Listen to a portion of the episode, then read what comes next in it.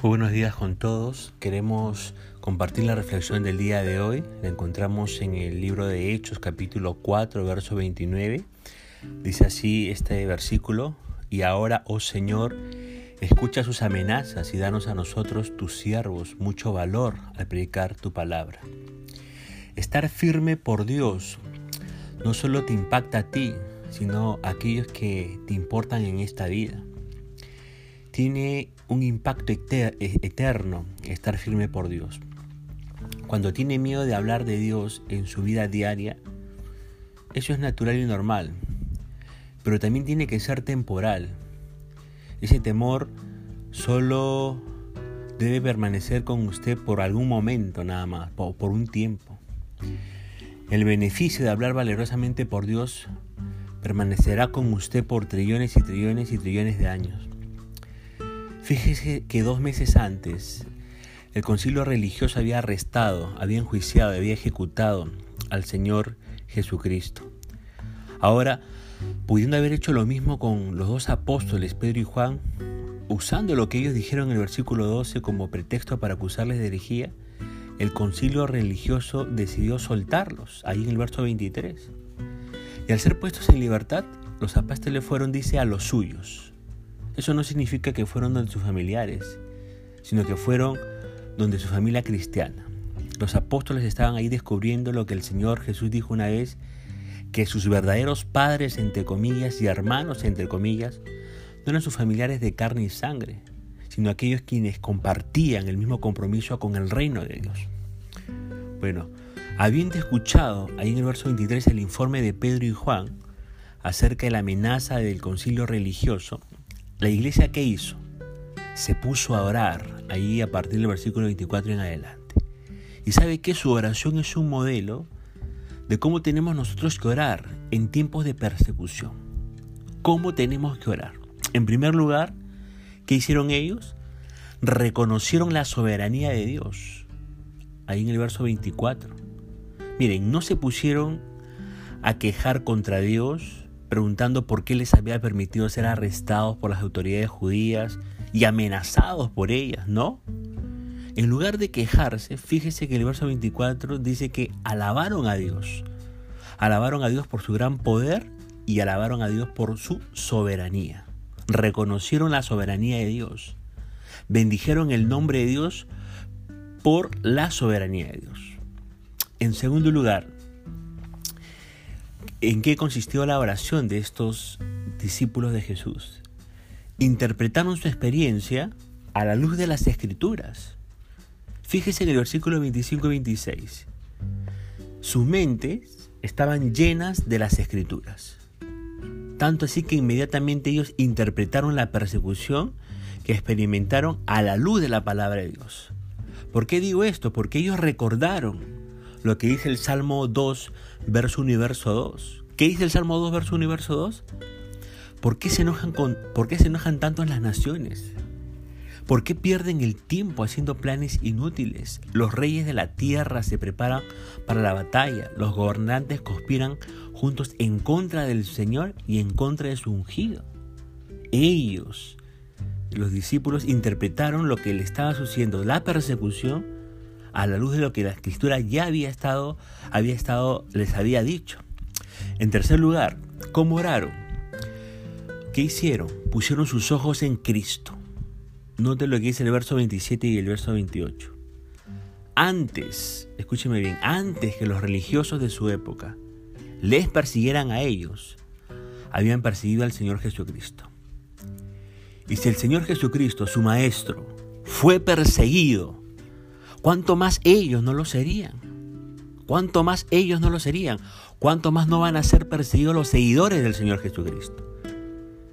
Pero el ejemplo de Cristo fue un aliciente para ellos. ¿Qué va a decir la Biblia en Hebreos 12, versos 2 al 4? Dice, fijemos la mirada en Jesús, el iniciador y perfeccionador de nuestra fe, quien por el gozo que le esperaba, soportó la cruz menospreciando la vergüenza que ella significaba, y ahora está sentado a la derecha del trono de Dios. Así pues, consideren aquel que perseveró frente a tanta oposición por parte de los pecadores, para que no se cansen ni pierdan el ánimo, dice. En la lucha que ustedes libran contra el pecado, todavía eh, no han tenido que resistir hasta derramar su sangre. Fíjese lo que dice la escritura. Ellos recordaron el ejemplo de Jesús. Años después, escribiendo a un grupo de creyentes que estaban experimentando también persecución, el apóstol Pedro hizo referencia a los sufrimientos de Cristo. Ahí en su primera carta, capítulo 2, versos 21 al 24. En cuarto lugar, ¿cómo oraron estos discípulos? Pidieron valentía para seguir predicando. Fíjese lo que dice el verso 29. En lugar de pedir a Dios protección de los enemigos, en lugar de pedir que un juicio divino cayera sobre los que los estaban persiguiendo, ¿qué hizo la iglesia? La iglesia pidió valentía para seguir predicando bajo la persecución. Y hermanos, lejos de callar esta iglesia, ¿qué es lo que querían hacer? Querían seguir predicando la palabra de Dios. Y esa tiene que ser la misma actitud de usted y mía si en que en algún momento en el futuro nos toque un tipo de persecución, tenemos nosotros que pedir valentía y seguir predicando la palabra del Señor y jamás callar, hermanos, jamás callar. Y en quinto lugar, miren qué, qué elemento tuvo su oración de estos discípulos. Pidieron la manifestación del poder de Dios. Lo dice el verso 30. La iglesia fue consciente de que no era suficiente que ellos predicaran la palabra. Dios tenía que obrar. Él tenía que manifestar su poder. Las, autoridades religiosas exigieron que los apóstoles dejaran de predicar en el nombre de Cristo, ahí en el versículo 17 y 18 de este capítulo 4. Pero eso fue precisamente lo que pidieron a Dios. ¿Qué le pidieron? Que se hagan sanidades y señales y prodigios mediante el nombre de tu santo Hijo Jesús. Y al pedir esto, sabían que estaban pidiendo algo que resultaría en mayor persecución. Sin embargo, las, las dos cosas que más anhelaban en su corazón estos discípulos de Jesucristo era que el nombre de Cristo sea conocido y que hombres y mujeres encuentren salvación en la persona de Jesús. No es, no es de sorprenderse que, habiendo orado de esta manera, Dios respondió a su oración. Lo hizo, efectivamente, derramando sobre ellos poder de lo alto. El Espíritu Santo vino sobre ellos una vez más y dice el verso 31 que el lugar donde estaban congregados tembló. Todos fueron llenos del Espíritu Santo una vez más. Ojo, ¿ah? la llenura del Espíritu Santo es importante para poder hacer frente a la persecución y a la oposición. Y el resultado fue qué cosa? Que hablaban con denuedo, que hablaban con valentía la palabra de Dios. Qué tremenda experiencia la que le tocó experimentar a estos discípulos de Jesucristo en el primer ciclo.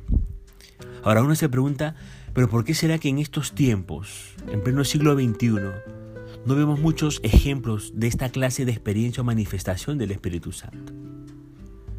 Y sabe que en parte se debe a la voluntad de Dios. Él es soberano. Pero en parte se debe a nuestra responsabilidad. No oramos como la iglesia primitiva oró.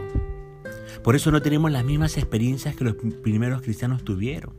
No las tenemos.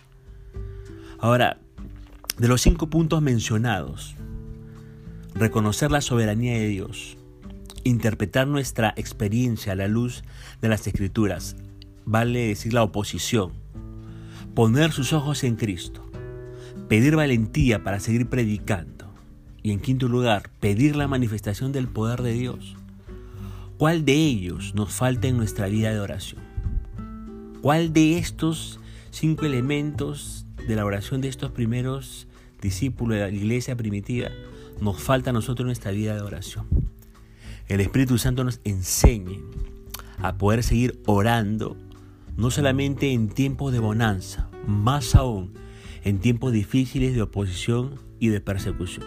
Pero recuerde, aprende a vivir lleno del Espíritu Santo y nunca se olvide de, poner sus ojos en Jesús, que es el autor y consumador de la fe. Que el Señor nos bendiga. Ya nos estaremos escuchando en estos días.